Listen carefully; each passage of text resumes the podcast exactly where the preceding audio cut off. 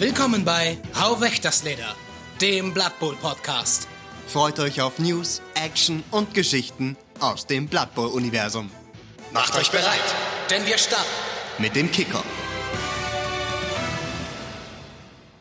Hallo und herzlich willkommen zu unserer ersten Halbzeit der sechsten Folge von Hau weg das Leder. Ich bin der Regelfuchs Mario und bei mir der wunderbare Jan. Hallo, ich grüße euch. Draußen herrschen gefühlte 45 Grad und die Blattbuchspieler auf unseren Pitches überhitzen schneller, als wir sie bemalen können. Ja, man könnte fast meinen, es werden ununterbrochen auf der Wettertabelle nur Zweien gewürfelt. Ja, wenn sonst nie im regulären Spiel, dann jetzt.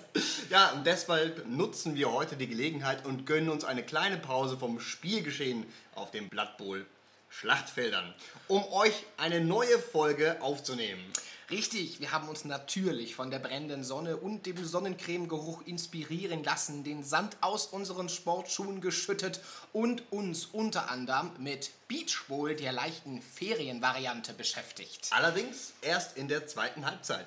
Zuerst widmen wir uns den Inducements oder auch Anreizen auf Deutsch. Genau richtig, da ist ja mit der neuen Death Zone einiges Neues dazugekommen, was den Veteranen unter euch sicher schon recht bekannt vorkommt. Vieles ist ja nur ein Reprint, aber einiges ist gerade eben auch für uns Neulinge, zu denen Mario und ich uns ja noch zählen, neu und bietet viel, viel Gesprächsstoff. Und deswegen fangen wir direkt an. Wir werden nachher auf jeden Fall noch über Riesen sprechen, da freue ich mich sehr drauf. Aber zuallererst über die regulären Inducements oder eben Anreize. Und da, Mario, starten wir doch direkt rein. Welche Anreize, wenn du sie benutzen darfst, benutzt du denn üblicherweise und gibt es was, was du zwar immer wieder liest, aber noch nie benutzt hast und eigentlich auch gar nicht benutzen willst? Also, ähm, natürlich immer Bloodwiser Keks. Da kann man nichts falsch machen, weil 50.000, wenn man im, im, der Underdog ist, hat man meistens übrig und da ist halt die logischste Variante, einen Bloodwiser Cake mitzunehmen, dass deine Boys und deine Girls auf die 3 Plus anstatt auf die 4 Plus beim K.O. wieder zurückkommen. Dann natürlich ein extra Teamtraining für den extra Reroll. Der lohnt sich meistens auch immer für die 100.000. Und ich persönlich bin ein großer Fan vom Halbling Meisterkoch auch wenn er für die meisten Teams einfach viel zu teuer ist. 300.000 haut halt richtig rein. Ja, das äh, können sich halt nur die Halblinge leisten, für die, für die er ja für 100.000 erwerblich ist. Mhm. Und da ist er richtig gut. Also ich meine, du würfelst ja einen W6 für jeden Reroll vom Gegner und auf die 4 Plus gehört der dir. Mhm. Das heißt, du vergrößerst deine Rerolls und verringerst gleichzeitig dem Gegner seine. Kann natürlich dann auch wieder Pech haben, dass du halt, keine Ahnung, vier Rerolls vom Gegner halt gar nicht irgendwie antatschst, weil du halt nur Einsen würfelst. Ja. Und das ist natürlich für jede Halbzeit. Also du kannst quasi in der ersten Halbzeit kannst du ihn gar keine stehlen, weil du halt nur Einsen gewürfelt hast. Aber in der zweiten Halbzeit dann, keine Ahnung, könntest du ihm sogar alle vier weggenommen haben. Also du darfst halt tatsächlich nicht für jeden Reroll, den der Gegner besitzt, einen Würfel werfen, sondern insgesamt drei also es sind jetzt drei Stück, du wirst halt drei wie sechs und für jede vier plus klaust dem Gegner einen Reroll. Ja. Gut, aber da jetzt auch in meiner Erfahrung die meisten Teams selten mit mehr als drei Rerolls spielen, okay, in späteren Liga-Verhältnissen kann das vielleicht mal passieren, dass die das haben, wenn die nochmal welche gekauft haben. Mhm. Aber gerade zu Beginn hat man ja selten mehr als drei. Und da tut das natürlich so richtig weh, wenn du dann tatsächlich zwei von deinen drei Rerolls an den Gegner verlierst. Ja, das ist dann schon. Das haut richtig rein. Aber genau, du sagtest das jetzt so, wie ich das auch wahrnehme. Ich habe das Gefühl, Inducements sind bei den meisten Leuten oder ist bei den gleichen meisten Leuten gleichbedeutend mit Bloodwiser Cakes kaufen. Ja. Das machen einfach die meisten. Ich meine, nicht umsonst ist das auf den allermeisten Turnieren, deren Regeln wir jetzt zumindest mal grob überflogen haben, immer ganz oben auf der mhm. Liste der erlaubten Inducements. Also sehr, sehr viele Dinge fliegen da ja auch raus. Ja.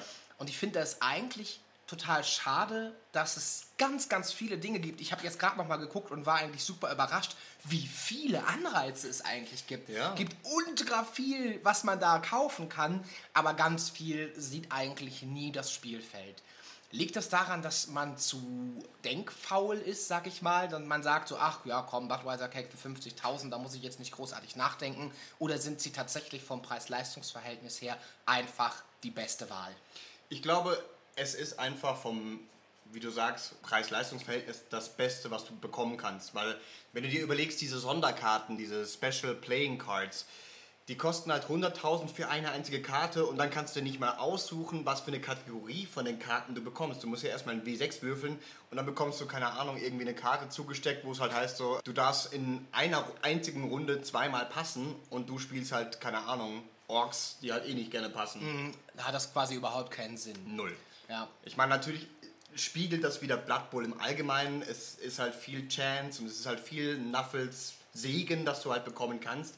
Und du könntest natürlich im gleichen Zug, keine Ahnung, es gibt auch eine Special Card, die, glaube ich, für einen Drive gilt, dass du permanent auf die 4, 5 und 6 quasi nicht rausgewürfelt wirst beim Faulen, was halt dann zum Beispiel für, für Goblins oder für Halblinge super toll ist. Aber dann, keine Ahnung, für Teams, die generell eher nicht so viel faulen, dann wieder schlecht. Das ist halt viel, viel Chance. Also ich meine, es gibt ja auch tolle Karten, wie zum Beispiel, du bekommst äh, zwei verschiedene Mutationen dazu. Wenn du auf einmal, keine Ahnung, du hast einen Black Orc oder einen Big Un Blocker, der auf einmal dann Clown und äh, Prehensive Tail dazu bekommt, das Ja. haut dann rein. Aber du sagst genau richtig, das ist halt extrem zufallsabhängig. Und man wünscht sich ja eigentlich immer so ein bisschen was in seinem Team. Ich glaube, da spreche ich für alle Blood Bowl-Spieler, was ein bisschen Kontrolle ins Spiel bringt. Ja. Und das ist hier leider überhaupt nicht gegeben. Was ich immer ganz interessant, noch zumindest grundsätzlich finde, sind auf jeden Fall wandernde Cheerleader und wandernde Trainerassistenten, weil sie halt nur 20.000 kosten. Die sind natürlich für diesen, ich sage jetzt mal, Low-Bereich. Wenn ich wirklich nur 30.000 zurückliege oder so, dafür ist das okay. Meiner Erfahrung nach haben die in 80% der Fällen keinen Einfluss aufs Spiel. Meistens nicht. Also wenn ich jetzt 100.000 hätte, würde ich dafür jetzt keine 5 Cheerleader kaufen. Oder zwei Cheerleader, drei Trainerassistenten und sagen, oh wow, ja, das hat sich jetzt gelohnt, weil die Wahrscheinlichkeit, dass ich sie niemals benutze, ist halt einfach zu hoch, weil es der, mit der Kickoff-Tabelle eben zusammenhängt. Ja. Und da- dass die sieben nicht würfel, dann ja, schade drum. Dann habe ich die Trainerassistenten nie benötigt. Ja, ich meine, da ist dann halt quasi High Risk, High Reward angesagt. Mhm.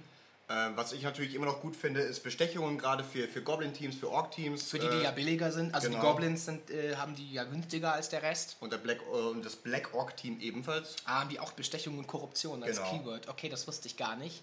Ja, mehr oder weniger sind sie, bestehen sie ja die Hälfte des Teams aus Goblins. Goblins, ja, das ist absolut richtig. Genau. Stimmt, Bestechung finde ich auch ziemlich cool. Natürlich auch, wenn du auf eine Secret Weapon spielst, beispielsweise auch da, na klar, wieder mit Goblins, die Kettensäge, du hättest die schon gern zweimal in Drive drin, äh, macht das absolut Sinn, da ein bisschen in Bestechung zu investieren.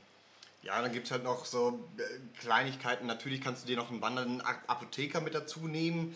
Im Ligabetrieb, wo du halt zum Beispiel gegen ein Team spielst, das halt durch die Bank irgendwie Mighty Blow mit dabei hat, nimmst du wahrscheinlich als Elfenspieler oder als Halblingsspieler vielleicht doch gerne dann noch einen zweiten Apotheker mit dazu. Einfach um auf Nummer sicher zu sein, weil du wahrscheinlich eh das Geld übrig haben wirst. Oder halt für, keine Ahnung, das Nörgel-Team den Pestdoktor mitzunehmen, wo du halt ein Regeneration rerollen darfst. Aber der kostet halt auch 100.000 und wo ich mir denke, so, pff, lohnt sich das wirklich? Ich könnte mir vorstellen, am Anfang nicht, aber später schon. Also wenn dein Team so 20 Spiele gemacht hat und du wirklich ein paar Spieler hast, die auch alle Leute in der Liga dann mittlerweile hassen, so, die, wo dann sich rumgesprochen hat, ah, guck mal hier, Pestigor Nummer 4, das ist der Typ, der irgendwie schon 35 Starspielerpunkte angesammelt hat und am laufenden Band meine Spieler rausnimmt, so, den töten wir jetzt. So, das muss irgendwie drin sein. Und da finde ich das durchaus mal angebracht, irgendwie einen mitzunehmen, um einen besonders wertvollen Spieler eben im Spiel zu halten. Zumal ja der wandernde Sanitäter auch zusätzlich zu deinem teameigenen Sanitäter funktioniert. Ja.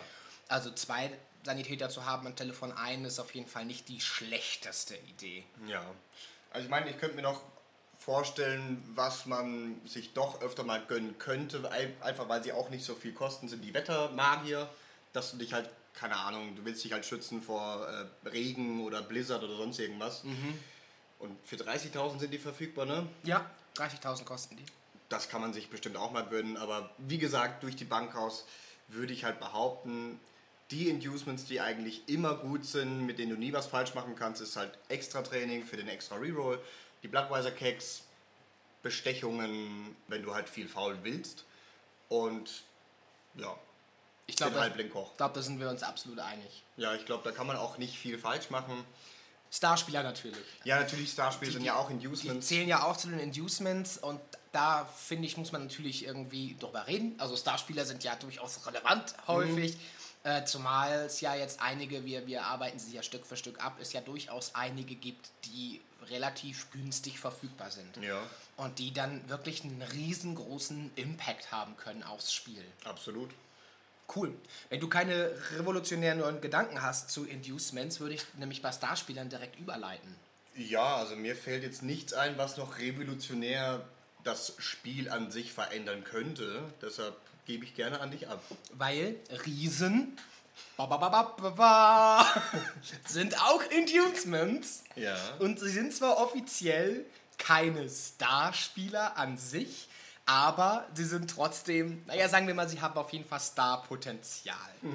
Die sind erstmal groß, so viel ist klar. Yes. Ich schaue hier gerade mal das Profil an. Ich würde sagen, damit fangen wir an mit dem Riesenprofil. Das ist nämlich gewaltig. Also, zuallererst, sie kosten 350.000 Gold. Kann man mehr als einen mitnehmen? Nein, die sind 0 bis 1. Okay. Giant Mercenary Player Inducement ist der offizielle Titel dieses Positional. Nicht nur, nicht nur groß im Allgemeinen, sondern auch groß im Namen. Ja, so, so, sozusagen. 350.000 Gold spielen für jedes Team. Und die haben ein ziemlich gutes Profil. Also Movement 6, Stärke 7, Agility 5 plus, Passing 5 plus und Rüstungswert 11 plus.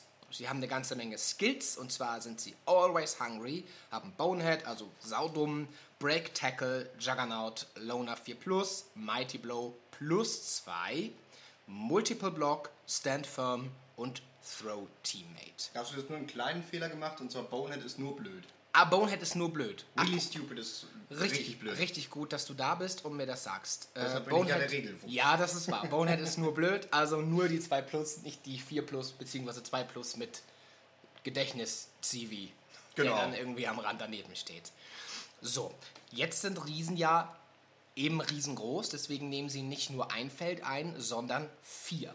Ihre Base hat also vier Felder. Mhm. So, das ist erstmal das, wo ich gedacht habe, oha, als ich das gelesen habe, vier Felder klingt erstmal gut. Für, für einen Anfänger, der jetzt das erste Mal darüber liest, denke ich, okay, Platz. Der nimmt mehr Platz ein, der nimmt auch mehr, mehr, also der deckt mehr ab auf dem Feld. Ja. Aber ich glaube, der Teufel liegt hier ein bisschen im Detail und zwar bezieht sich das auf seine Bewegung. Denn er hat ja Movement 6 und das Problem ist, wenn sich dieser Riese mit seinen vier Felder breiten Füßen bewegt, muss quasi jedes Feld, in das er sich bewegt, frei sein. So. Und das ist schon mal ein Riesending. Weil, ja, Wortspiel hier nicht beabsichtigt. Weil es dem Gegner, glaube ich, sehr, sehr leicht gemacht wird, hier deinen Riesen in seiner Bewegung stark einzuschränken. Ja. Mit einem einzelnen Spieler, der sich da in den Weg stellt. Zumal Riesen tatsächlich dodgen müssen auch.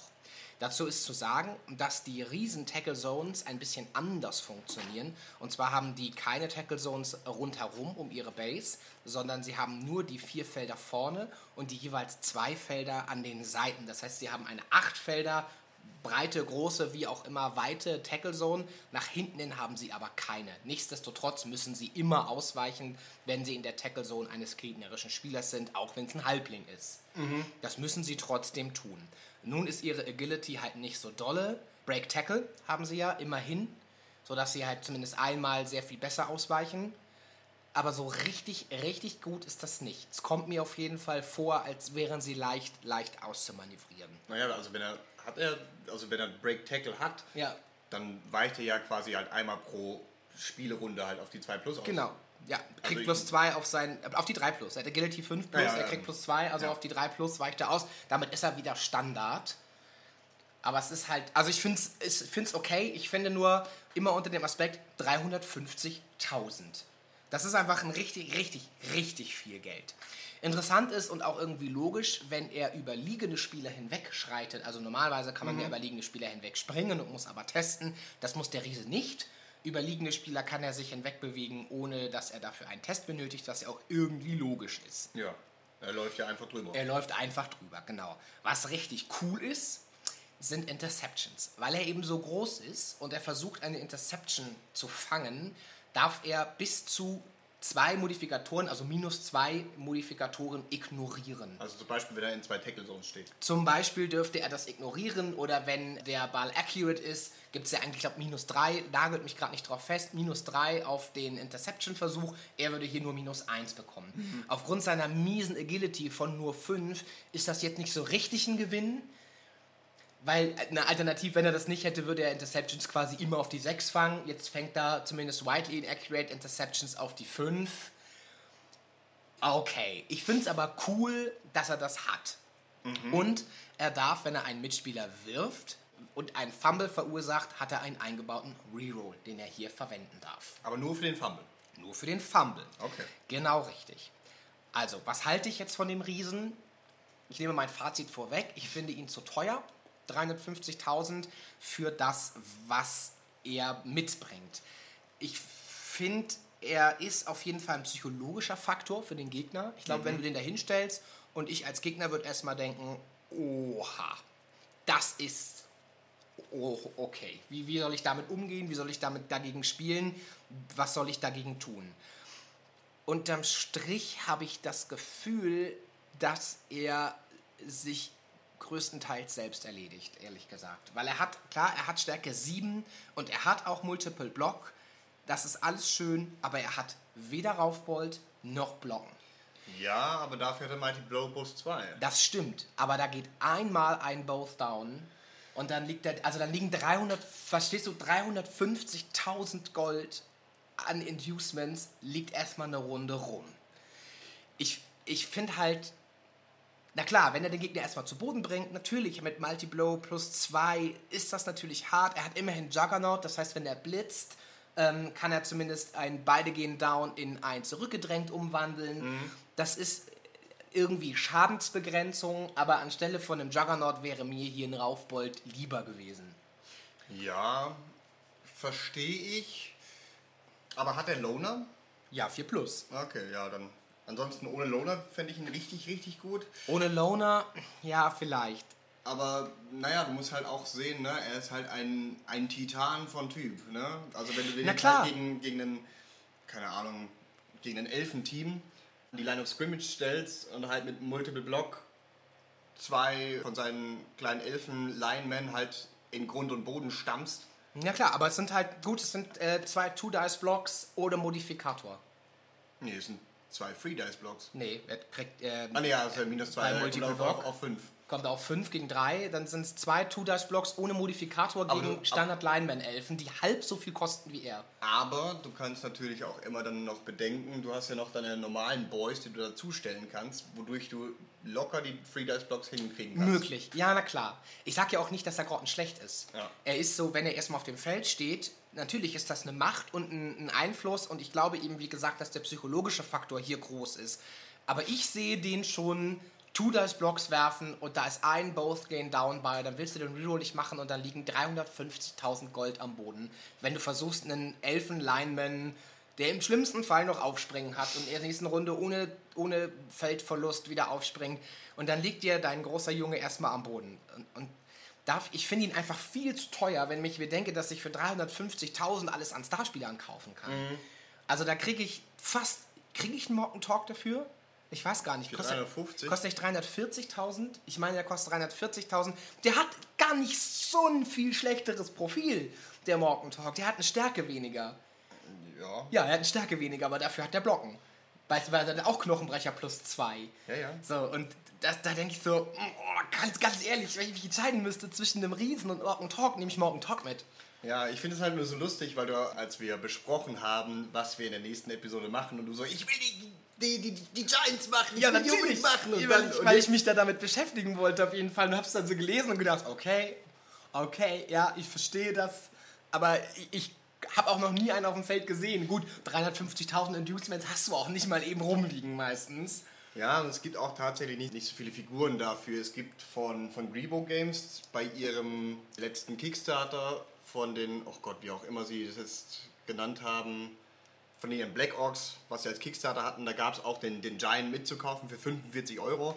Das ist halt auch eine 45 Zentimeter Figur, die du dann auch ordentlich aufs Feld pflanzen kannst. Aber ja, sieht geil aus. Aber wie gesagt, ich würde wahrscheinlich keinen Riesen mehr anschaffen im Allgemeinen. Einfach weil er viel zu teuer ist. Aber spielt er zumindest für alle Teams? Er spielt für alle Teams. Ja, immerhin das. Also es gibt sicherlich einige Teams, die von dem profitieren können. Beispielsweise könnte ich mir vorstellen, bei Goblins ist er voll lustig, weil ähm, er da zumindest auch von seinem Throw-Teammate sehr profitiert. Ja, genau wie bei den Halblingen. Genau.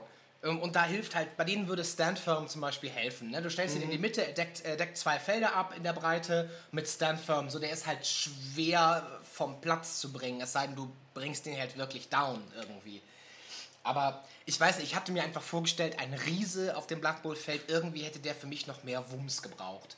Ich weiß nicht, ob ich dann mir Stärke 8 vorgestellt habe zum Beispiel, weil Treemen haben auch Stärke 6, 7? Sechs. Haben- Ja gut, Stärke 6 hat also eine Stärke mehr als ein Treeman. Aber es ist ein verdammter Riese. Also ich hätte da irgendwie entweder Stärke 8 oder noch irgendeine Sonderregel, die, keine Ahnung, die ihm irgendwie erlaubt, einfach eine Spur tougher zu sein als alles andere um ihn herum. Und er kommt mir rein vom Profil, ich habe ihn ja noch nicht gespielt, rein von seinen Regeln, kommt er mir für einen Riesen ziemlich squishy vor, ehrlich gesagt. Ich glaube, was ich ganz cool fände, wäre, wenn man quasi sagen würde, dass der Riese quasi, wenn ein Spieler des gegnerischen Teams am Boden liegt, dass du quasi drauf treten darfst, was aber nicht als Foul gilt. Du wirfst halt zum Beispiel einen W6 und auf die 5 und 6 tritt er drauf und du machst halt nochmal einen äh, Armor Roll drauf. Zum Beispiel, Das ja. finde ich ganz cool. Dass man ihm da irgendwas noch mitgibt. Oder er irgendeine Form von, ähnlich, ich kenne die Riesen aus Warhammer Fantasy damals, Mhm. wo die super random waren. Weil bei Riesen stand immer unter Attacke Spezial und du wusstest nie, was die tun, sondern du musstest auf einer Tabelle werfen. Und diese Tabelle hat dir gesagt, wie dein Riese agiert. Also entweder hat er ein Infanteriemodell gefressen oder Mhm. er hat sich eins in die Hosentasche gestopft oder er hat es genommen und in die, in die Crowd geschmissen und sowas hätte ich mir irgendwie gewünscht. Ja. Weißt du, für 350.000, dass ich eine W6-Tabelle bekomme, wo auf eine 1 was richtig Schlimmes passiert, aber alles andere im Prinzip super katastrophal für den Gegner ist. Ja. Also, dass der wirklich, dass der vielleicht wirklich gegnerische Spieler werfen kann. Sowas hätte ich cool gefunden. Dass du eine Throw-Teammate-Aktion gegen den Gegner anwenden kannst, anstatt einen Block durchzuführen. Mhm. Ja. Das basiert irgendwie auf Stärke. Also Ja. du nimmst den Stärkewert des Riesen, was weiß ich, minus den Stärkewert des Spielers, den er werfen will. Und den Modifikator wirst du auf den W6 an. Wenn du eine 6 hast, ähnlich wie bei Tentakel zum Beispiel, gelingt es und er Ja. kann halt einen gegnerischen Spieler irgendwo hinwerfen. Ein Treeman.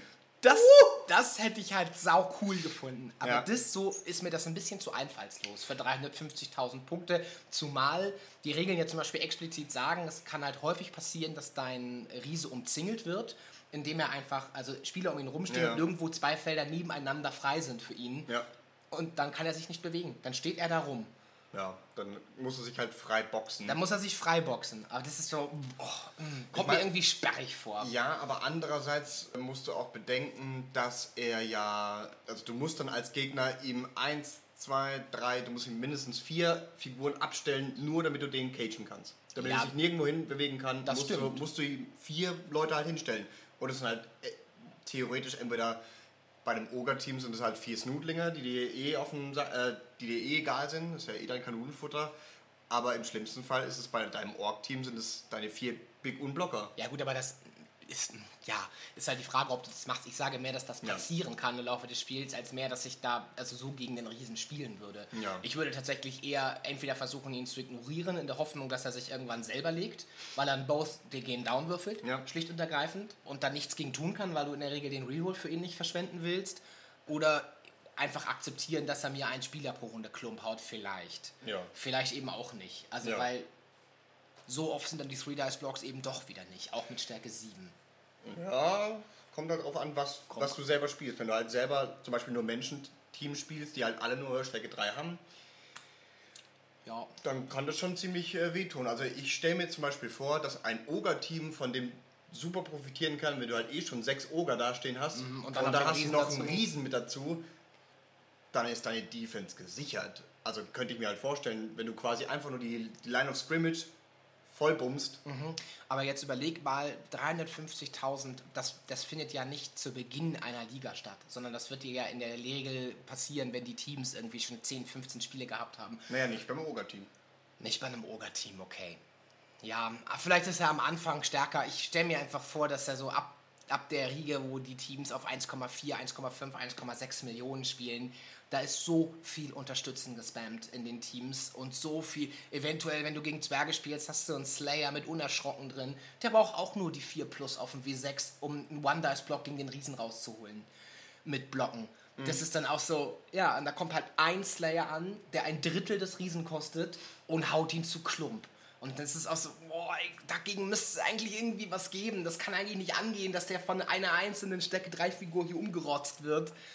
Aber so ist es eben. Ich bin ein bisschen enttäuscht. Ich hatte es mir spektakulärer und cooler und ein bisschen kreativer vorgestellt. Äh, eben mit einem etwas größeren, einer großen, größeren Chaos-Funktion. ja. Aber das ist es nicht. Deswegen für mich erstmal nicht so interessant. Das ist mein Fazit. Ja, also ich, wie gesagt, ich würde ihn mir persö- persönlich eh nicht kaufen wollen. Höchstwahrscheinlich, weil er einfach zu teuer ist. Du meinst das Modell jetzt? Oder nicht kaufen? Nee, das wollen? Modell wahrscheinlich schon irgendwann mal, aber weil ich das cool finde. Aber den Riesen an sich in ein Spiel reinzuholen, sehe ich mich nicht. Also das ist einfach total unnötig. Für mich persönlich. Aber ich habe schon gelesen, es gibt bestimmte Turniere, die dann quasi jedem Team einen Giganten hinstellen. Das ist ziemlich cool. Das ist dann quasi halt alles darauf aufgebaut. Aber wie du halt sagst, es fehlt halt irgendwas. Zum Beispiel hätte der von der, von der Fähigkeit profitiert, wo du, wenn du in der Tackle-Zone von einem anderen bist, dass du dem sein Unterstützen wegnimmst. Sowas zum Beispiel. Oder zum Beispiel, wenn er hinfällt, quasi hast du eine random Tabelle, in, also quasi du würfelst auf der Einwurfschablone, in welche Richtung er fällt. Und alles, was hinten dran steht, ist halt auch erstmal Matsch. Sowas zum Beispiel. Fände ich halt super lustig, dass du sowas halt noch mit einbaust. Aber so es ist lustig gemeint, aber nicht lustig genug. Ich finde es nicht konsequent genau zu Ende gedacht. Ja. Es ist nicht lustig genug. Ja, Ja. das ist es im Prinzip. Ja. Er ist eigentlich eine größere Variante eines Big Guys in trotzdem nicht besser. Ja. Also obwohl er einfach teurer ist. Ja, Also der, der, der Preis ist hier überwiegend in seinem Profil niedergeschlagen, eben vor allem in der hohen Stärke und der sehr guten Bewegung. Ne? Bewegung 6 darf man ja auch nicht vergessen, das ist natürlich recht flott. So, aber, also verhältnismäßig. Ich spiele Orks, für mich ist das schnell. also, aber halt auch Agility nur 5 plus, Wurfgeschick 5 plus ist halt die Big Guy-Problematik. ja, aber ich denke mir halt für 340 kriegst du auch Deep Root Strong Branch. Ja, eben. Also Da- da, ja. links auch so, pff, ganz ehrlich, und der kann eigentlich das Gleiche, so, nur dass Nee, der halt nicht so riesig ist, ne? Ja, und er hat halt, also er hat trotzdem Stärke 7 und er hat trotzdem, er hat eine bessere Wurfgeschick. Also ich möchte kurz erwähnen, dass Geschick. Deep Root 280.000 kostet. Ne? Der, der kostet 70.000 weniger. 70.000 weniger als der Riese und hat im Prinzip von der Bewegung mal abgesehen das gleiche Profil. Ja, und bessere Fähigkeit. Und bessere Fähigkeiten. Ja. Also alles in allem können wir jetzt unser Fazit ziehen. Da muss noch was, was müsste noch mal was passieren, damit wir ihn anheuern, den Giganten. Ja, das können wir so sagen. Ja. Guti. Wo wir gerade schon über Werfen von Mitspielern geworfen haben. Äh, Geworfen haben. Ja, die von, über das Werfen von Mitspielern geredet haben. Oh Gott, oh Gott, oh Gott. also, Wir haben geredet über das Mitspielerwerfen. Dankeschön. Und um jetzt weiterzugehen mit dem Werfen, schauen wir uns einmal die besonderen oder die ungewöhnlichen Bälle an. wie sie genau, auch genau das war werden. die Überleitung, die in meinem Kopf existiert, aber die nicht über meine Lippen kam. Also ich habe mir mal die Spezialbälle angeschaut. Die gibt es ja auch schon immer, also quasi in den früheren Spike-Magazines war eigentlich immer für jedes Team quasi nochmal zwei spezielle Bälle mit dabei. Und wenn man sich ja ein Starter-Set kauft, von GW sind da ja auch immer wieder mindestens ein oder zwei oder drei verschiedene Bälle mit dabei, die man quasi verwenden kann und anmalen kann. Aber nicht immer hast du auch Regeln dazu. Jetzt im neuen, in der neuen Death Zone sind quasi alle Bälle, die es überhaupt mal gab, in den ganzen Spike-Magazinen quasi in, vereinfacht worden, weil bestimmte Bälle von verschiedenen Teams quasi das gleiche erzeugt haben. Deshalb wurde es jetzt quasi alles in einen Ball reingewürfelt. Und zwar ist es folgendermaßen. Wenn, also jeder Spieler darf sich umsonst dazu entscheiden, zu Beginn seiner Kick-Aktion, also quasi nachdem du den Ball platziert hast, aber bevor du den, den, den Kick-Off quasi gewürfelt hast, darfst du dich entscheiden, einen speziellen Ball zu verwenden. Und dafür hast du zwei Möglichkeiten. Entweder würfelst du einen D16 und dann hast du einen Random-Ball oder du suchst dir einen aus. Finde ich schon ein bisschen schwierig, dass du dir sagen kannst, ja, aber ich will genau den Ball mit diesen Fähigkeiten. Ich finde, da ist dann wieder so in da, da ist mir zu viel Competitive Spirit jetzt drin. Ich fände es lustiger, wenn es allgemein einfach nur gilt, dass man sich einen Ball erwürfeln muss, weil quasi der Staff halt irgendwas dir reinwirft, was du jetzt benutzt ist als Ball. Aber gut, das ist meine Meinung. Ich glaube, das ist allgemein, kann ich ganz kurz einwerfen, ich nenne das jetzt mal vorsichtig eine GW-Krankheit. Mich hat das damals schon genervt, ob das, ähm, weiß nicht, Warhammer Fantasy vor 20 Jahren oder so, als ich das noch gespielt habe. Na gut, so lange ist das noch nicht. Egal. äh, auch damals war das schon so, da gab es so Lehren der Magie im Prinzip, Ja. da hat das schon angefangen. Da stand halt auch drauf, ja, du kannst dir das entweder erwürfeln oder einfach aussuchen.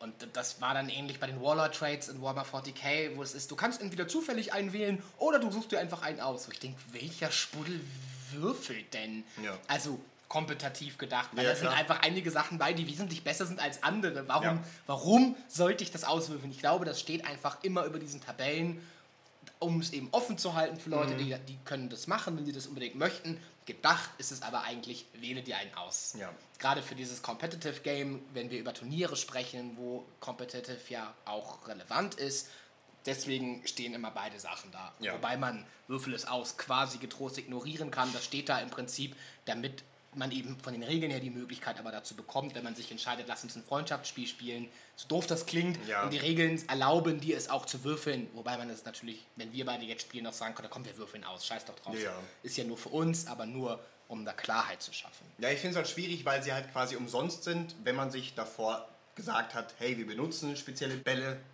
dann finde ich es halt, dass sie umsonst sind und sich dann noch einen aussuchen dürfen, der dir halt, keine Ahnung, wir gehen, ja- also ich gehe jetzt gleich darauf ein, wer, äh, welcher Ball irgendwas macht. Aber da gibt es halt bestimmte Bälle, die halt gegen bestimmte Teams super gut sein können, während andere gegen spezielle Teams halt eher hinderlich sind für dich. Aber gut. Schauen wir uns mal die Bälle an. Also, ich gehe jetzt mal quasi von 1 bis 16 durch, quasi auf der W16-Tabelle. Und es beginnt mit dem ersten Ball, und zwar dem explodierenden Ball. Das effektiv, effektiv ist es eine Bombe. Und zwar, der Spieler, der quasi den Kick macht, äh, bestimmt auch, wie lang die Lunte ist von dem Ball oder von der Bombe. Und er setzt einen, wie sagt man, einen Ersatzball oder das Modell eines Ersatzballes quasi auf seine und auf den Scoremarker des Gegners. Denn jedes Mal, wenn ein Teamzug passiert, also ob das jetzt der vom Kicker ist oder der vom Receiver, würfelt der Kicker einen D6. Bei einer 6 geht der Marker zwei Züge nach vorne. Bei einer 2 bis 5 geht er einen Zug nach vorne. Und wenn du eine 1 würfelst, dann geht die Lunte aus. Oh, okay. Und der Ball explodiert auch nicht, es sei denn, der Kicker entscheidet sich dafür, einen seiner Team-Rerolls zu benutzen, um die Lunte wieder anzuzünden. Ich habe das jetzt aber so gelesen, der Reroll muss sofort passieren Mhm. und du kannst dich nicht irgendwie entscheiden, okay, der Marker ist jetzt auf 1 und ich warte jetzt bis zum siebten Spielzug und nutze dann den Reroll. Und sind dann die Lunte wieder. Das geht nicht. Nee, ich glaube auch, dass man das sofort machen muss. Genau, also entweder hast du halt Glück und, der, und die Lunte bleibt halt an die ganze Zeit und explodiert dann auch dementsprechend irgendwann oder sie geht halt aus und dann hast du halt verkackt. Ne? Aber die Bombe funktioniert wie alle anderen Bomben auch. Äh, wenn sie explodiert, also der Marker auf die Null geht, explodiert das Ding sofort. Und jeder Spieler im Umkreis, wie bei jeder anderen Bombe, würfelt einen D6. Auf die 4 plus geht er down und du würfelst eine Armor dafür. Der Ballträger geht automatisch immer down. Da hat, der hat keine andere Wahl, weil, naja, die Bombe explodiert in seinem Gesicht, der geht halt down. Zusätzlich, auch wie bei jeder anderen Bombe auch, wenn ein Spieler schon am Boden ist oder gestunt ist, wird ein weiterer Armor Roll für ihn durchgeführt. Genau. Ansonsten funktioniert dieser Ball wie jeder andere Ball auch, also wie ein ganz normaler Ball. Das heißt, du kannst auch einen Touchdown damit erzielen, aber wenn der Touchdown erzielt wurde, ist ja dein Zug wieder vorbei und auch dann würfelt der Kicker nochmal, ob die Lunte weiter runtergeht. Okay. Weil es könnte immer noch passieren, dass der Spieler mit der Bombe zu lange am Feiern ist und dann explodiert das Ding ihm halt im Gesicht und könnte halt sein, dass er halt auch daran stirbt. Und wenn die Bombe im laufenden Spielzug explodiert, ist der Drive damit beendet, weil der Ball ist ja weg. Nee, nee, der Drive ist nicht beendet. Quasi der Spielzug, also der Marker geht ja immer am Ende des Spielzugs von jedem äh, Ja, ja, Team. genau. Am Ende äh, geht da einer nach vorne. Wenn die Bombe explodiert ist, ist der Drive immer noch ganz normal aktiv und es wird ein neuer Ball genau an die Stelle hingelegt, wo die Bombe explodiert ist. Ah, okay. Alles klar. Es hätte ja sein können, dass dann die Bombe ist weg und dann ist, der wieder. Kick-Off. Und dann Drive ist vorbei, wieder Kick-Off, weil dann wäre das ja ein taktisches Element. Ja. sich zu überlegen, so einen Ball zu benutzen, wenn du eventuell, keine Ahnung, Mhm. drei Spieler in der K.O.-Zone hast und keine einzige 4 Plus geworfen hast, denkst, okay, dieser Drive muss jetzt sehr kurz sein, weil ich würde jetzt gerne nochmal würfeln, um eine äh, Unterzahl wieder Ja. auszugleichen. Also werfe ich jetzt hier einen Bombenball mit, keine Ahnung, Mit nur drei. mit nur drei oder nur zwei äh, Ja. Zügen Lunte, damit er möglichst schnell explodiert. Okay, aber der Drive geht weiter, alles klar. Genau. Äh, was ich noch vorhin vergessen habe zu sagen, wenn beim Kickoff-Event ein Pasch gewürfelt wird, egal was für ein Pasch, wenn es ein Pasch ist, wird der kickende Spieler, der gerade versucht, das Spiel zu sabotieren, auch von dem Spiel ausgeschlossen. Ah ja, oh, der Arme. Ja, das ist halt quasi wie als ob er einen Foul begeht, aber der Ball bleibt im Spiel. Genau. Gehen wir weiter zum zweiten Ball, der Dämonenball. Der Dämonenball ist effektiv recht einfach. Das ist quasi ein Ball, der von einem Dämon besessen wurde. Um den Ball aufzuheben, musst du einen D6 würfeln. Auf die 3 plus passiert nichts, dann kannst du ganz normal versuchen, den Ball aufzuheben. Aber auf die 1 und die 2 hat der Spieler einfach davor Angst und der Ball bounced einmal von ihm weg. Es ist aber kein Turnover. Alles, was mit diesen Bällen zu tun hat, wodurch ein Ballträger einen Ball verlieren würde oder es nicht schafft, einen Ball aufzuheben, weil er sich davor ekelt oder Angst hat, führt niemals zu einem Turnover, Okay. weil das quasi ein spezieller eben Ball ist. Darf mein Spieler mehrfach versuchen, den Ball auf die 3 Plus aufzuheben? Ein einziger nein. Andere Leute ja. Also ich darf, okay, pro Spieler nur einen Versuch, den Dämonenball aufzuheben. Okay, das heißt, ich brauche quasi, wenn ich jetzt, was weiß ich, geschickt 3 Plus habe, muss ich eigentlich zweimal den 3 Plus werfen, nämlich Genau. einmal, um den Dämon zu überwinden und einmal, um dann tatsächlich den Ball aufzuheben. Genau. Okay, ich verstehe. Außerdem ist bei diesen Dämonenballen noch was Besonderes dabei und zwar, wenn du in diesem Zug im Ballbesitz bist, egal ob du Kicker oder Receiver bist und noch keinen Pass gemacht hast, musst du einen D6 würfeln. Wenn du eine 1 gewürfelt hast, musst du einen Pass durchführen zu einem freien Spieler oder wenn keiner in der Nähe ist, also bis zu einer Long Bomb, keiner in der Nähe ist, musst du auf ein freies Feld ihn werfen. Genau. Und außerdem ist der Ball in einem freien Feld, würfelst du auch immer einen D6. Also in der Regel ist das immer der, der den Kick gemacht hat. Der würfelt dann immer die, die ganzen Würfel dafür. Und würfelst du die 6, während der Ball in einem freien Feld ist, befreit sich der Dämon von seinem Gehäuse und er wird einfach nur ein ganz normaler Ball. Okay. Genau. Gehen wir weiter zu meinem Lieblingsball, dem Sandwichball. also es ist nicht genau beschrieben, was genau für ein Ball es ist. Es könnte auch eine Torte sein oder ein Hühnchen oder was auch immer. Meistens wird das eher von den Halblingen in den Drive mitgebracht, weil sie irgendwie vergessen, den Ball mitzunehmen und dann halt immer noch ein Hühnchen in der Hand haben. Klar. Und der Ball ist ganz toll. Der gibt dir nämlich plus eins aufs Aufheben. Und wenn ein gegnerischer Ballträger diesen Sandwichball in der Hand hat, ist jeder Block und jeder Blitz gegen ihn ein automatisches, als ob er Stripball hätte. Ach so, weil, man, heißt, weil weil- man so gern die Torte nehmen würde. Genau, Ja, weil halt jeder, jeder dieses Sandwich oder was auch immer halt besitzen will und auch essen will im besten Fall. Denn wenn du einen Touchdown mit dem Sandwichball oder was auch immer Ball erzielst, musst du auch sofort einen D6 würfeln. Der Touchdown wird automatisch gemacht, ohne Probleme, aber würfelst du eine 1, frisst der Spieler in seinem Heißhunger diesen Ball und muss den nächsten Drive aussetzen, weil er natürlich ein Essensgut vom Boden aufgehoben hat und gefressen hat, was natürlich nicht gerade äh, gut ist. Angenommen, du spielst gegen Nörgel. Ja. Ich glaube nicht, dass das gut ist. Also der Spieler, der den Touchdown gemacht hat. Genau. Der äh, auf der 1 frisst er halt den Ball, nachdem er den Touchdown gemacht hat. Ich verstehe, okay, und setzt den nächsten Drive aus. Genau. Okay, das mit dem Stripball finde ich auf jeden Fall richtig witzig. Ja. Das stelle ich mir sehr chaotisch vor. Ja, ich glaube, da kann schon, schön, schon Schönes passieren. Zum nächsten Ball, das Drachenei. Jeder Teamzug beginnt damit, dass der Ball erst einmal wegspringt. Also ist er in einem freien Feld, springt er in der Random-Tabelle einfach ein Feld weiter weg. Egal, ob das deiner oder dem vom Gegner ist, er bounced immer einmal weg. Aber nur solange er in einem freien Feld. Genau, wenn er gehalten wird, passiert gar nichts. Okay. Aber wenn ein Touchdown erzielt wird mit diesem Ball, würfelst du wieder den D6 und bei einer 1 schlüpft der Drache und der Ballträger geht zu Boden. Der Touchdown wird erzielt, aber der Ballträger geht down und es gibt einen Armor und eventuell auch Injury Roll mit Mighty Blow. dazu. Okay. Das heißt, es könnte halt sein, dass sein dein bester Touchdown-Boy irgendwie zu Boden geht und dann erstmal irgendwie Agility minus 1 kriegt. Weil der Drache ihn frisst. Genau, also der. Drache, der Drache schlüpft aus dem Ei raus und haut ihm halt erstmal voll ein in die Fresse. Okay. Genau, dann kommen wir zu einem boshaften Geist, der sich in den Ball verirrt hat. Oder quasi er besetzt den Ball. Und der macht genau das gleiche wie das Drachenei. Der bounced einmal, auch immer einmal, wenn er frei ist. Und zusätzlich ist es, dass du einen Malus bekommst fürs Aufheben und auch fürs Fangen. Also wenn du einen Pass machst und der versucht ihn zu catchen, hast du den Minus 1. Und ebenfalls, wenn der auf dich drauf bounce, ist es ja eh die, Minus 1, weil du ja den Ding hast, den bouncender Ball. Ja, durch das Versprengen des Balls ist minus. Aber ist das dann kommutativ? Also ist es einmal minus 1 für den versprengenden Ball und nochmal minus 1 für den boshaften Geist? Nee, das nicht, aber quasi auf das normale Aufheben, weil du quasi ankämpfst, weil der Geist ja nicht in deiner Hände haben, äh, in deinen Händen sein möchte. Ich verstehe. Also der Ball halt- versucht vor dir abzuhauen und Genau. deswegen ist es schwieriger. Genau. Ja, okay. Was die meisten Bälle halt versuchen eh zu tun. Genau, und ansonsten bounced er halt immer wieder rum. Genau.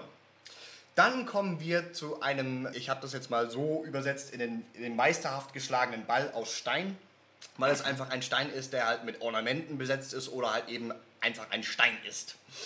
Äh, der ist ganz lustig, weil er so schwer ist, ist er beim Kick, geht er nur drei Felder, quasi wie als ob du kicken hättest. Weicht er ab statt die normalen D6. Der Ball kann nicht durch einen Wetterwechsel scattern, also er scattert einmal, trotzdem dieser Bounce, wenn er aufschlägt, aber er scattert nicht bei einem Wetterwechsel.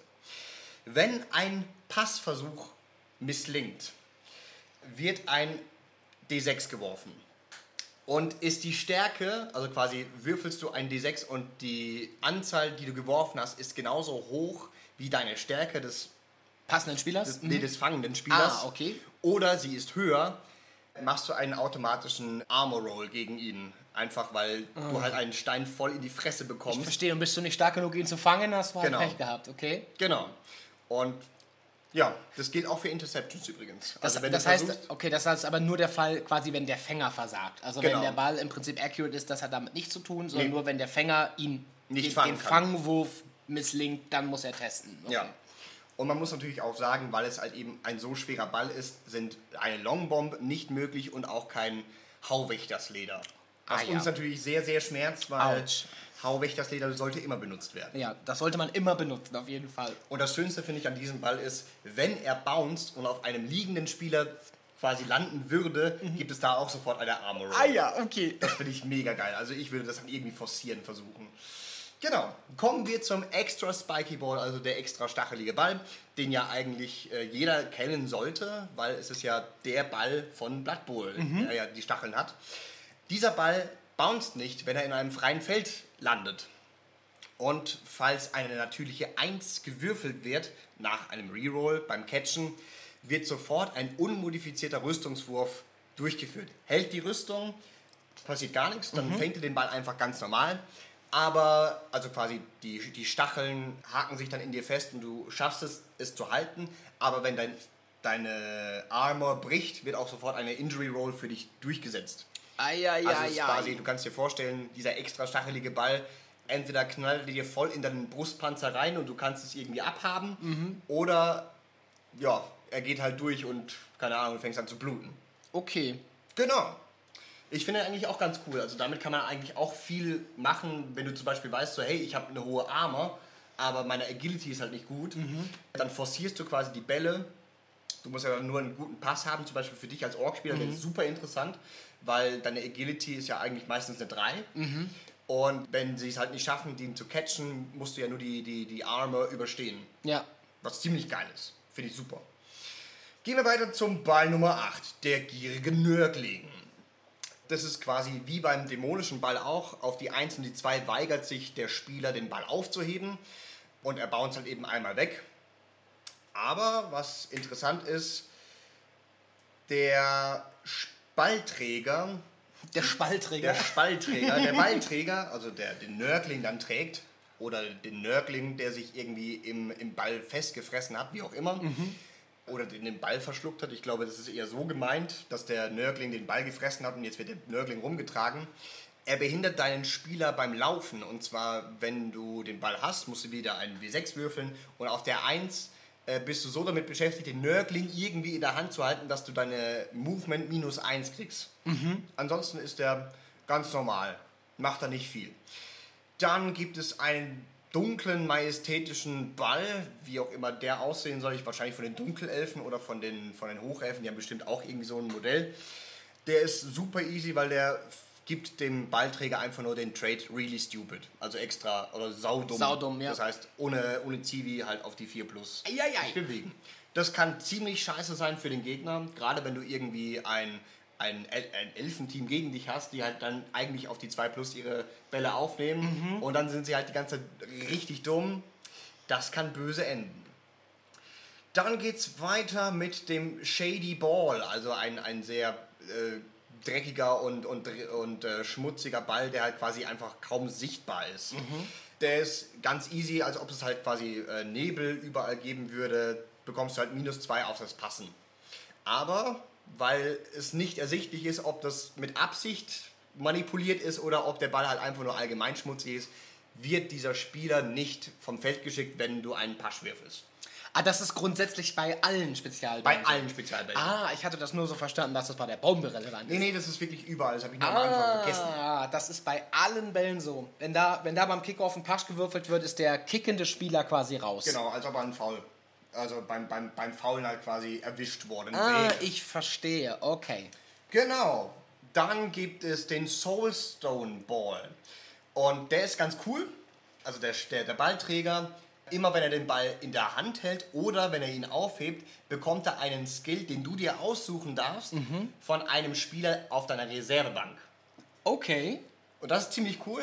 Aber wenn natürlich keiner deiner Spieler einen Skill hat auf der Reservebank, bringt dir die nichts, weil dann ist halt einfach nur, ja, ist halt ein normaler Ball in dem Fall dann. Oder du hast halt nur Skills, die dir, die dir halt nichts bringen. Also angenommen, du hast nur Black Orcs gerade auf dem Feld, deine ganzen Goblins sind halt K.O. Die sind dann nicht in der Reservebox, sondern sind ja in der K.O.-Box. Und du hast noch einen extra Black Orc in der Reservebox. Ja. Du kannst nicht zweimal irgendwie Raufbold haben, das funktioniert halt nicht. Genau, aber ansonsten finde ich dich eigentlich ganz, ganz cool. Aber du kannst nur Skills, keine Merkmale übertragen. Ja, Skills. Logischerweise. Schade eigentlich. Ja, der, dieser Ja. Ball verleiht dir die Fähigkeit Kettensäge, auch wenn du keine Kettensäge trägst. Du Ja, weißt theoretisch wie. Oder stell dir jetzt mal vor, der, der, der, der Treeman bekommt kleinwüchsig. Ja, ich, ich, verstehe, ich verstehe, wo das hinführen würde. Okay. Obwohl ich ja eigentlich zum Beispiel einen Halbling eigentlich auch immer hungrig geben würde. Total. Wird ja passen. Ich stelle mir gerade vor, dass ein Goblin halt steht und keine Kettensäge hat, aber die ganze Zeit rüm, nimm, nimm, nimm, nimm, nimm, einfach behauptet, eine zu haben und das halt so überzeugt, Überzeugt. macht, dass der Gegner sagt, okay, minus drei auf meine Rüstung, ich glaube dir. Ja, die Macht äh, der, Überzeugung, der ja. Überzeugung, genau. Gehen wir weiter zum zwölften Ball und zwar einen eingefrorenen Ball oder den Eisball habe ich ihn jetzt genannt. Auch ganz easy. Zu Beginn deines Zuges würfelst du den D6 und auf einer 1 sind deine Finger so abgefroren, dass du ihn fallen lässt. Oh, oh Du schade. kannst aber direkt wieder aufheben, versuchen. Weil, Ah, okay. weil es ja quasi zu Beginn deines Zugs beginnt. äh, Und, und du äh, sagtest ja, stattfindet. verursacht keinen Zugverlust Genau. in dem Fall. Mhm. Weil es wäre ja, wär ja unfair, wenn du quasi deinen Zug beginnt und du verlierst den Ball und sofort ist der Gegner wieder dran. Mhm. Das wäre, glaube ich, zu, zu unfair. Angenommen, du bist äh, im letzten Zug, du hast sieben Runden lang gestallt irgendwie und jetzt willst du dann Touchdown machen, verlierst den Ball und kannst ihn nicht mehr aufheben. Das kann übel sein. Das kann auf jeden Fall richtig wehtun, ja. Genau. Dann kommt der Sacred Egg Ball, also das, das heilige Ei. Das ist quasi immer, wenn der Receiver-Turn beginnt. Immer wenn er im Besitz des Ball, des Eis ist, bekommt er Angst. Also quasi er, äh, du musst dann einen W6 würfeln, der Receiver aber immer nur, nicht, der, nicht der Kicker selber. Und er hat Angst vor einem, äh, vor einem bestimmten äh, Slan-Magier. Also quasi ist es ein Ei eines Froschs.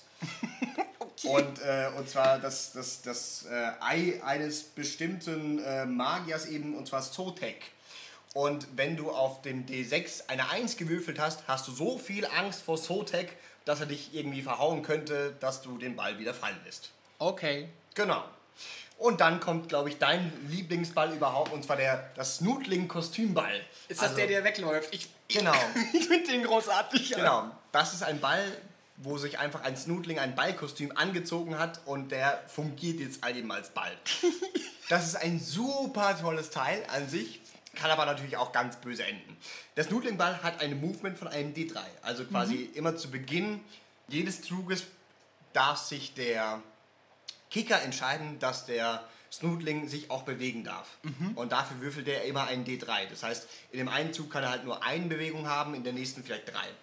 Der Snootling bewegt sich immer auf der random Einwurftabelle, also quasi da, wo du 1 bis 2 links hast, 3 bis 4 Mitte und 5 bis 6 rechts. Genau wie Ball and Chain. Was ich super lustig finde. Und der Snootling kann sich auch freiboxen. Also wenn er vom Gegner zum Beispiel gehalten wird, äh, darf sich der kickende Spieler entscheiden, dass der Snootling sich jetzt befreien will. Und dafür muss der Ballträger einen Agility-Test plus 1 durchführen. Das heißt zum Beispiel Elfen halten den auf die 2 plus durchgehend. Und halt alles andere meistens auch auf die 2 plus, weil ja die meisten Agility Drei, 3 haben. haben. Okay, also du musst effektiv eine Eins würfeln. Ja. Klar, Snotlinge sind schwach. Trotzdem finde ich das Trotzdem. total witzig. Ist das super möglich. Ähm, Ja, wobei Agility, ne? Also gerade Big Guys und so, alles was so Agility 4 plus hat, da wird das schön. Uh, ja, das stimmt schon, aber es ist halt auch, wie oft gibst du deinem Big Guy den Ball? ja, meistens hat er, hat er den ja mehr zufällig, ne? Ja, meistens dann doch schon eher. Aber was auch cool ist, wenn ein Snootling sich freiwillig oder unfreiwillig auf das Feld eines Spielers begibt, darf der Spieler ihn aufheben plus eins. Also quasi auch nochmal, weil es ein kleiner Snootling ist, den kann man halt gut aufheben. Aber da gibt es noch etwas, was man unbedingt noch erwähnen muss. Ein Snootling nicht selber einen Touchdown erzwingen. Aha. Also du kannst jetzt nicht sagen, naja, das ist aber mein Ball, das ist ja der Snootling und den kicke ich jetzt da hinten rein und äh, dann läuft er jetzt da rein, dann bekomme ich einen Touchdown. Nee, so funktioniert das nicht. Und außerdem ist es auch so, wenn ein, egal welcher Ball aus dem Feld rausgeht, wenn er wieder eingeworfen wird, ist es immer ein ganz normaler Ball dann. Also der Snootling wird dann nicht wieder reingeworfen. Oh, okay, da wird er von von der Crowd da rausgezogen, oder was? Nee, das ist ja quasi, er läuft halt da raus und dann, keine Ahnung, dann will er wahrscheinlich eh zum Trainerassistenten rum, rüberlaufen und dann wird halt ein ganz normaler Ball wieder reingeworfen. Okay, den finde ich auf jeden Fall, also das ist der Ball jetzt vom Hören, der auf jeden Fall die größte Randomness mitbringt, Ja, glaube ich. Und da habe ich halt richtig Bock drauf. ja. Genau. Und dann gibt es noch den humpelnden Squigball auf die 15. Also ein Squig, äh, für einige von euch sind die ja bekannt, die lungern meistens mit Orks rum. Das sind so eine Mischung aus einem Dämon und einem Schwein, würde ich jetzt mal behaupten. Ich, ich glaube tatsächlich, dass das belebte Pilze sind. Also das sind eigentlich Pilze gewesen. Also grundsätzlich, wenn ich das richtig verstanden habe, ist die Orc-Lore ja so. Orks wachsen aus Pilzen. Ja. Alle. Und äh, je mehr Pilze auf einem Haufen sind, desto größer ist die Grünhaut, die da rauskommt, quasi. Und ich glaube, dass Quicks im Prinzip Pilzköpfe sind. Das sind Fliegenpilze, die irgendwie mit diesem Ork-Virus infiziert wurden. Und deswegen bestehen die eigentlich nur aus Pilzgeflecht und Zähnen. Also vielleicht sind da Schweine mit drin, aber ich glaube, das sind überwiegend ganz rudimentär intelligent begabte Pilze. also eher, mit ziemlich, Reichszähnen. eher ziemlich, ziemlich dämlich. Ja. Der Squigball ist effektiv wie viele andere Bälle auch. Wenn du im Besitz des Ball bist, würfelst du den D6 und bei der 1 macht er sich frei, weil er sich halt eben sträubt, in deinen Armen weiter zu bleiben. Also egal, ob du Kicker oder Receiver bist. Und wenn er in einem freien Feld ist, würfelst du einen D3 und so viele Felder bounce er dann wieder. Äh, wobei es halt dann wieder so ist, ne, wenn er auf einen, äh, auf einen Spieler trifft, muss er ihn natürlich fangen oder versuchen zu fangen auf die üblichen minus 1 Agility. Und das Schönste ist an diesem Squigball, wenn du einen Touchdown erzielst, würfelst du auch wieder einen D6 und bei einer 1 beißt sich der Squigball in deinen Arm hinein und der Spieler hat bis zum Ende des Spiels eine Agility minus 1. Oh, wie assi. Ja. Okay, das gab's noch nicht. Das ist, äh, Das ist cool. Das kann richtig assi sein, gerade wenn ich so an bestimmte Waldelfen-Teams denke, die einfach Star, ich nenne das jetzt mal Receiver hatten, also zwei Spieler, die wirklich, glaube ich, alle Touchdowns gemacht Mhm. haben im Laufe der Saison. Und wenn die dann, für, auch wenn der, wenn der äh, Touchdown hier früh passiert im Spiel und dann hast du deinen Star Receiver mit Agility nur noch 3 plus statt 2 plus, Ja. das kann sehr, sehr einflussreich sein auf Ja. das Spiel. Finde ich, find ich witzig. Absolut, absolut. Dann haben wir noch einen, oder? Ja, dann haben wir noch den letzten, der, der definitiv den meisten Random-Faktor hier ausmacht. Und zwar den Warpstone Brazier Ball. Ich hatte keine Ahnung, wie ich das übersetzen soll. Also äh, quasi einfach nur ein Ball, der geformt aus dem Warpstone ist. Also Leute, stellt euch einfach die Underworld Denisers vor. Wer das Blood Bowl 2 Videospiel gespielt hat, der weiß ja, dass die irgendwie überall diese, diese grünen Kristalle irgendwie an ihrem Körper mit drin haben. Vor allem die Trolle. Und quasi aus diesem Gestein wurde jetzt ein Ball geformt. Dieser Ball ist besonders seltsam, weil der nur anschlägt, wenn der Ball, eine, also quasi wenn du versuchst, den Ball zu fangen, ihn aufzuheben oder eine Interception zu machen, bei einer natürlichen 1 passiert hier etwas. Und zwar wirst du quasi vom Warp verändert. Zwar nur temporär, aber du wirst verändert. Wenn du also eine 1 zum Beispiel beim Aufheben, eine natürliche 1, wohlgemerkt, gewürfelt hast und der Ball verspringt wie ganz normal, dann würfelst du nochmal einen W6. Und wenn du diesen W6 gewürfelt hast, passieren verschiedenste Dinge. Auf der 1 explodiert dein Spieler von sich selbst. Also quasi, ähm, du wirst halt ausgenockt, also du gehst halt zu Boden und bekommst einen Armor Roll oder eventuell auch ein Injury Roll plus 1. Also quasi, du gehst halt down mit Knochenbrecher. Auf der 2 bist du per, also, äh, temporär instabil und dein Spieler bekommt den No-Hands-Trade. Was super scheiße sein kann, gerade für Elfenspieler, die ihren, ihren Starcatcher gerade so verlieren. Dann gibt es auf der 3 schrumpft dein Kopf und der Spieler bekommt Bonehead als Trade dazu. Weil dein, dein Kopf schrumpft und der Helm, den der Spieler trägt, quasi kann ihn nicht mehr halten. Und deshalb bist du halt die ganze Zeit dabei, irgendwie durch diese Schlitze irgendwie durchzugucken. Deshalb hast du den, den Bonehead Trade dazu bekommen. Dann gibt es den Massively Obese Trade, den du dann bekommst. Also quasi dein, dein Spieler wird von 0 auf 100, keine Ahnung, 120 Kilo schwerer. Dadurch bekommt er quasi ein, ein, ein, ähm, ein halbwegs Big Guy Profil, wodurch er dann ein Movement minus 1 bekommt, dafür Stärke plus 1. Glaube ich. Nee, nee, nee, äh, nicht Stärke, sondern Rüstung kriegt er plus 1. Okay. Wobei Movement nicht weniger als 1 werden kann und Rüstung natürlich nicht mehr als 11. Okay. Ja, Also es gibt Spieler, die davon tatsächlich nicht betroffen werden. Genau. Also ein, wenn, wenn ein Big Guy versucht, das Ding aufzuheben und äh, eh schon Movement, also nehmen wir zum Beispiel einen Treeman, dann geht halt nur die Movement runter, aber die, Die Rüstung die nicht halt nicht hoch. Genau. Dann gibt es Leprous Flash. Ähm, da bekommt der Spieler einfach nur Foul Appearance dazu. Mhm. Und dann gibt es Thorny Carapace, was auch immer das ist. Alter Finne. Aber es ist halt quasi der, der Spieler, dem wachsen quasi wie Scales, also wie äh, so Drachenschuppen quasi über seinen ganzen Körper. Hörner wachsen ihm aus seinem Körper heraus. Okay. Und dadurch bekommt der Spieler Ironheart Skin, das heißt, Claws kann nicht gegen ihn verwendet werden. Und ihre Rüstung wird auch plus 1 gehen. Bis zu einem Maximum von 11. Genau, so wie immer halt auch. Also das heißt, der kann dir richtig was bringen, aber kann dich auch ziemlich kaputt machen. Okay. Genau. Und das sind die Bälle. Jetzt würde mich so äh, interessieren, Jan, welcher Ball macht dich denn hier so am meisten an? Ja, du hast das ja schon gesagt im Prinzip. Also der, äh, der Snotling im Kostüm. Grundsätzlich muss ich zu Snotlingen ja sagen, dass ich ob der Beschreibung oder des Wortes Snotling ja schon Fan von denen bin.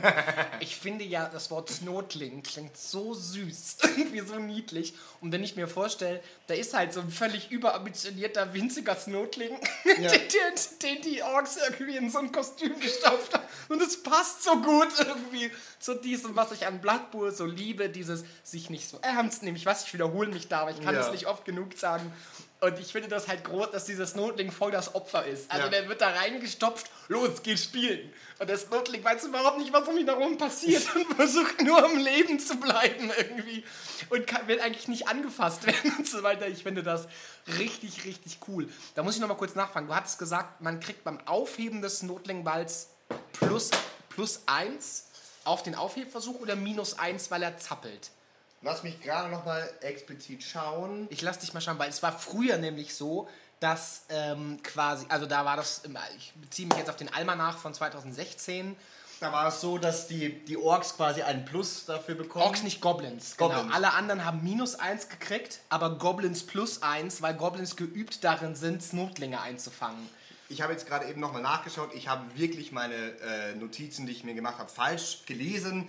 Es ist quasi wie ein bouncender Ball behandelt. Also Immer. minus eins. Mhm, Genau. Okay. Und das, also ich mag das sehr. Ich finde, finde den natürlich am lustigsten. Mhm. Den Warpstone Ball, den finde ich auch ganz cool, aber mir hat der zu wenig, also die Gefahr wäre mir zu groß, dass der einfach überhaupt keinen Einfluss aufs Spiel Ja. hat. Da würfelst du halt keine Eins und so und Also halt keine natürliche keine Eins. natürliche Eins und dann, was ja normalerweise sehr erstrebsam Mhm. ist, aber in dem Fall, ich meine, wenn man so einen Ball spielt, dann will man doch auch irgendwie, dass der einen großen Einfluss hat Ja. oder so. Und ich mag ja diese Dinge. Es gab früher mal eine von diesen, wir hatten das ganz kurz angerissen, von diesen Trading Cards, Ja. nenne ich das mal. Und da gab es eine, die fand ich so cool. Da ist quasi der Ball gedoppelt worden. Also der Ball Die auf dem. Spielfeld, die gibt es immer noch. Okay, Ja, das wusste ich dass nicht. quasi ein, ein zweiter Ball eingeworfen wird. Genau. Dazu steht auch nur ganz kurz, um, um da das mit, noch mit reinzuwerfen, äh, ein zweiter Ball, der nochmal eingeworfen wird, eben durch so eine spezielle Karte, kann niemals ein weiterer äh, besonderer Ball sein. Mhm, Okay. Ah ja, okay, deswegen passt es zum Thema. Und sowas, sowas mochte ich halt sehr. Den explodierenden Ball finde ich auf jeden Fall witzig, Mhm. weil, weil er ja eben eine Bombe ist und diese Vorstellung, dass die damit spielen und die ganze Macht so und dann brennt diese Lunte so runter, finde ich natürlich voll cool. Und den Sandwichball, den mag ich auch sehr. Mhm. Stripball jedes Mal und die Idee, dass das so ein Sandwich ist. Ich, du merkst schon, ich stelle mir das mehr bildlich vor Ja. und äh, argumentiere hier mehr auf einer emotional-bildlichen Art, Mhm. als ähm, was ich jetzt spielerisch am interessantesten und sinnvollsten finde. Da finde ich, glaube ich, die drei, den Warpstone-Ball nehme ich Mhm. jetzt mal raus, die drei finde ich, glaube ich, am lustigsten. Ja, also ich bin ein bisschen enttäuscht davon. Also das sind ja effektiv mehr oder weniger Bälle, die es ja in den Spike-Magazinen eben gab. Und dafür wurden sie mir jetzt irgendwie teilweise zu viel, macht das Gleiche. Also effektiv ist es bei den meisten Bällen ja so, wie ihr jetzt auch schon mitbekommen habt, ihr würfelt einen W6 beim Anfang von eurem Zug und auf eine 1 verliert ihr den Ball. Und das finde ich mir da fehlt mir die Variation tatsächlich. So, da, da hätte ich mir irgendwie gewünscht, dass der, dass der Squid-Ball zum Beispiel was ganz anderes nochmal macht. Dass er, dass er zum Beispiel immer, wenn du, wenn du den Ball hast, dass er sich versucht, in dich reinzubeißen. Sowas zum Beispiel. Oder es gab jetzt zum Beispiel im letzten Spike Magazine, also nicht im letzten, sondern im vorletzten, von den untoten Team, von dem Necromantic Team, Ist das Issue Nummer 10 oder 11. 11 gewesen? Mhm. da gab es ganz tolle äh, Hirne, also quasi, ähm, da musstest du dann nochmal auswürfeln, was für ein Hirn du dann aufnimmst, ob das jetzt zum Beispiel ein Elfenhirn ist, wodurch du dann, glaube ich, eine Agility Plus bekommen hast, oder ein Trollgehirn, wo du dann Really Stupid bekommen hast, oder, äh, keine Ahnung, es gab noch drei andere, äh, was ich ganz lustig fand. Das war mir viel spezieller als die Hälfte dieser Bälle hier. Ich persönlich bin ein großer Freund von, vom Extra Spiky Ball. Ich finde, damit könnte man wirklich gute Sachen erzwingen, also gerade mit Agility-schwachen Teams, dass du da auf einmal ein Ballspiel doch erstellen kannst. Einfach weil er in dir, in dir festhängt, weil du halt mit Orks oder mit Nörgel halt eine 10 plus, die würfelst du nicht so schnell. De- Deine Rüstung hilft dir hier beim Ballfang. Genau. Ja, ich verstehe. Den, ähm, den aus Stein geschlagenen Ball finde ich natürlich auch ganz interessant, einfach weil du dadurch passstarke Teams so ein bisschen aushebeln kannst. Gerade wenn sie den, den Ball nicht fangen, dass sie dann erstmal einen Armor Roll gegen sich selber machen können. Und einfach, weil ich das super lustig finde, dieses Bild wieder wie ein Stein irgendwie auf einem liegenden Spieler zu Boden kommt und ihm halt nochmal irgendwie eine reindrückt. Ja, und natürlich ganz klar, dass du passstarken Teams die Longbomb nimmst. Ja. Das ist, äh, das ist halt super signifikant, Mhm, dass du denen das nimmst. Also natürlich hast du einen Langpass immer noch möglich, aber die Longbomb und die Hail Mary, also in die Wolken Ja. ist das, glaube ich, in Deutsch, oder? Nee, äh, hau weg das Leder. Ach so, natürlich ist das Hau- Oh Gott, wie konnte ich das nicht wissen? Äh, ja. In die Wolken ist quasi, dass dein Gegner keine. Nee, dass du die Interception rerollen darfst. Also quasi, wenn dein Gegner eine Interception erfolgreich geschafft hat, darfst du das nochmal rerollen. Okay, ob er sie wirklich geschafft hat. Weil, Ja. okay, wie auch immer, äh, den Gegner das zu nehmen, Mhm. äh, nimmt ihm ja durchaus ein Drittel seines Operationsfeldes. Ja. Gerade bei Waldelfen, ein bisschen geskillte Waldelfen ja auch. Ich weiß, Passing ist schlechter geworden, aber nichtsdestotrotz ist eine Longbomb auch mit einem guten Elfenthrower, einem guten Elfencatcher absolut drin. Ja. Und überhaupt kein Problem, sowas auch auf die 3 Plus noch zu schaffen. Mhm. Also, puh, und da keine Longbomb mehr riskieren zu müssen, da musst du gleich schon mal ein bisschen weniger Backfield abdecken. Genau. Ansonsten, ich finde den, den, äh, den Sandwich-Ball finde ich super. Einfach weil der so vom Fluff so super gut zu, zu Halblingen-Teams passt. Weil die halt Absolut. einfach so, Hä, was machen wir jetzt? Ach so, wir spielen Ball, ich werfe jetzt das mal. Oh nein, das ist mein Sandwich, gib's mir zurück.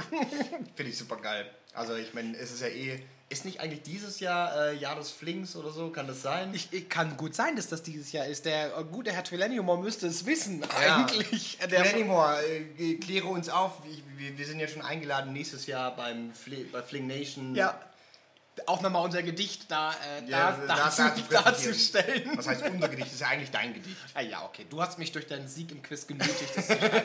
Also hast du ja eine gewisse Mitarbeit daran geleistet. Genau, aber so alles in allem, ich finde die, die Bälle sind an sich gut.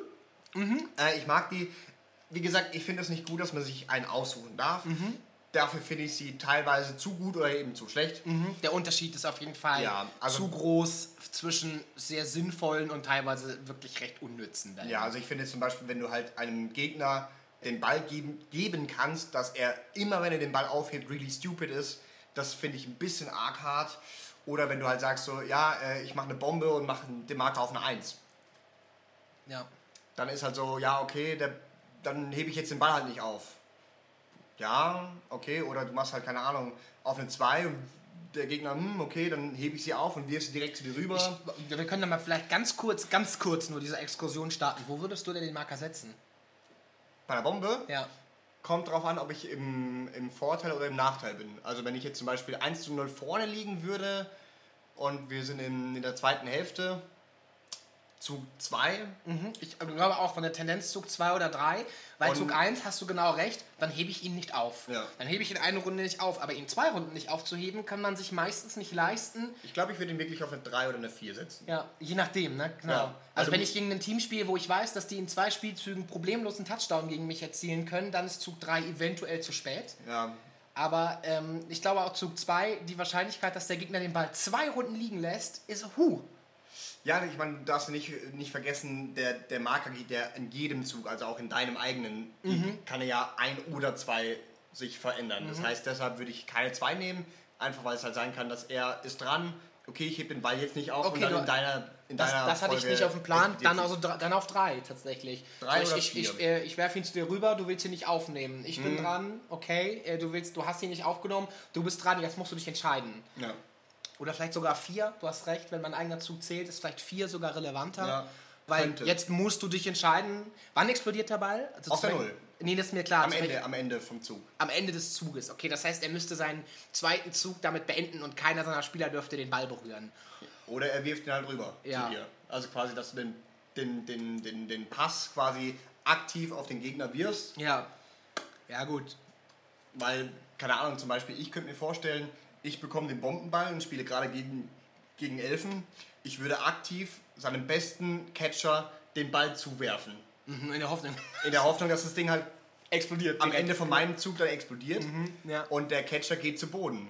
Mit seiner, mit seiner Rüstung 8 Plus. Ja, okay, ja, das also interessant auf jeden Fall. Also ich ich- finde, der, der hat auf jeden Fall, da ist ein bisschen Mathematik im Spiel, Ja. aber den äh, finde ich, den finde ich sehr cool. Ja. Gut, mein Lieber, vielen Dank, dass du dich damit auseinandergesetzt Ja, hast. gerne. Hat, hat es dann doch ein bisschen mehr Zeit in Anspruch genommen, als wir vorgestellt haben. Ich finde das eigentlich überhaupt nicht problematisch, weil dann haben wir jetzt nämlich Zeit, uns ein kaltes Getränk und vielleicht ein Eis zu holen und ein bisschen dann doch die Sonne zu genießen, vielleicht einen Ersatzspieler anzumalen. Und ihr habt Zeit, das zauberhafte Wochenende, hoffentlich ist es genauso zauberhaft wie an den Tagen, an denen wir das aufnehmen, zu genießen. Und wir hören uns sehr, sehr bald wieder, wenn ihr mögt. Vielen Dank, dass ihr dabei gewesen seid bei dieser ersten Halbzeit. Und natürlich würden wir uns freuen, wenn ihr euch auch die zweite anhört, die ihr wie gewohnt am Sonntag um 20 Uhr just auf dem Kanal eurer Wahl findet. Mario, gibt es noch etwas? Ja, ich würde mich nur noch einmal bei euch bedanken für euren Support, für alles, was ihr uns gebt, für die ganzen Nachrichten, die wir von euch erhalten. Und wir würden uns sehr, sehr freuen, wenn ihr uns vielleicht auf, falls ihr auf iTunes unterwegs seid, uns eine kleine Bewertung hinterlassen würdet oder wenn ihr uns auf Spotify quasi folgen würdet, dass ihr immer benachrichtigt werdet, wenn wir eine neue Folge hochladen. Genau, da würden wir uns sehr freuen und wir können vielleicht jetzt schon einmal ankündigen, dass es, heute ist ja die erste Halbzeit der sechsten Folge, das heißt, wir feiern mehr oder weniger halbjährliches Bestehen, könnte man sagen. Und passend zu diesem Anlass wird es eine Sonderfolge geben. Wir haben nämlich ein wirklich richtig, richtig, richtig cooles Interview geführt mit Stefan von 303 Allerlei Shop, der auch der Veranstalter des Star Bowls ist. der ja dieses Jahr verschoben wird. Und das möchten wir euch nicht vorenthalten, denn das ist wirklich ein super cooler Typ, der uns ganz viele Fragen beantwortet hat, uns ganz viel Einblick gegeben hat, was bei Turnierveranstaltungen wichtig ist, gerade sogar aus einer fast internationalen Sicht könnte man sagen. Ja. Und das werden wir veröffentlichen und zwar ziemlich genau in der Mitte zwischen Episode 6 und Episode 7. Ihr werdet auf jeden Fall informiert. Damit ihr nichts verpasst, folgt uns doch gerne. Ja, wir würden uns sehr, sehr darüber freuen und haltet eure Augen und Ohren offen, denn bald ist es soweit. Eigentlich zu diesem Zeitpunkt, wo wir es jetzt aufnehmen, steht es noch nicht bereit, wer gewonnen hat von unserem kleinen Gewinnspiel. Aber wenn ihr es jetzt hört, solltet ihr mal auf unsere Facebook- und Instagram-Seite raufschauen. Da wird dann auch bekannt gegeben, wer denn das Gewinnspiel gewonnen hat. Ba, ba, ba, ba, ba. Alles klar, macht es gut, eine schöne Zeit, bleibt gesund und bis zum nächsten Mal. Tschüss.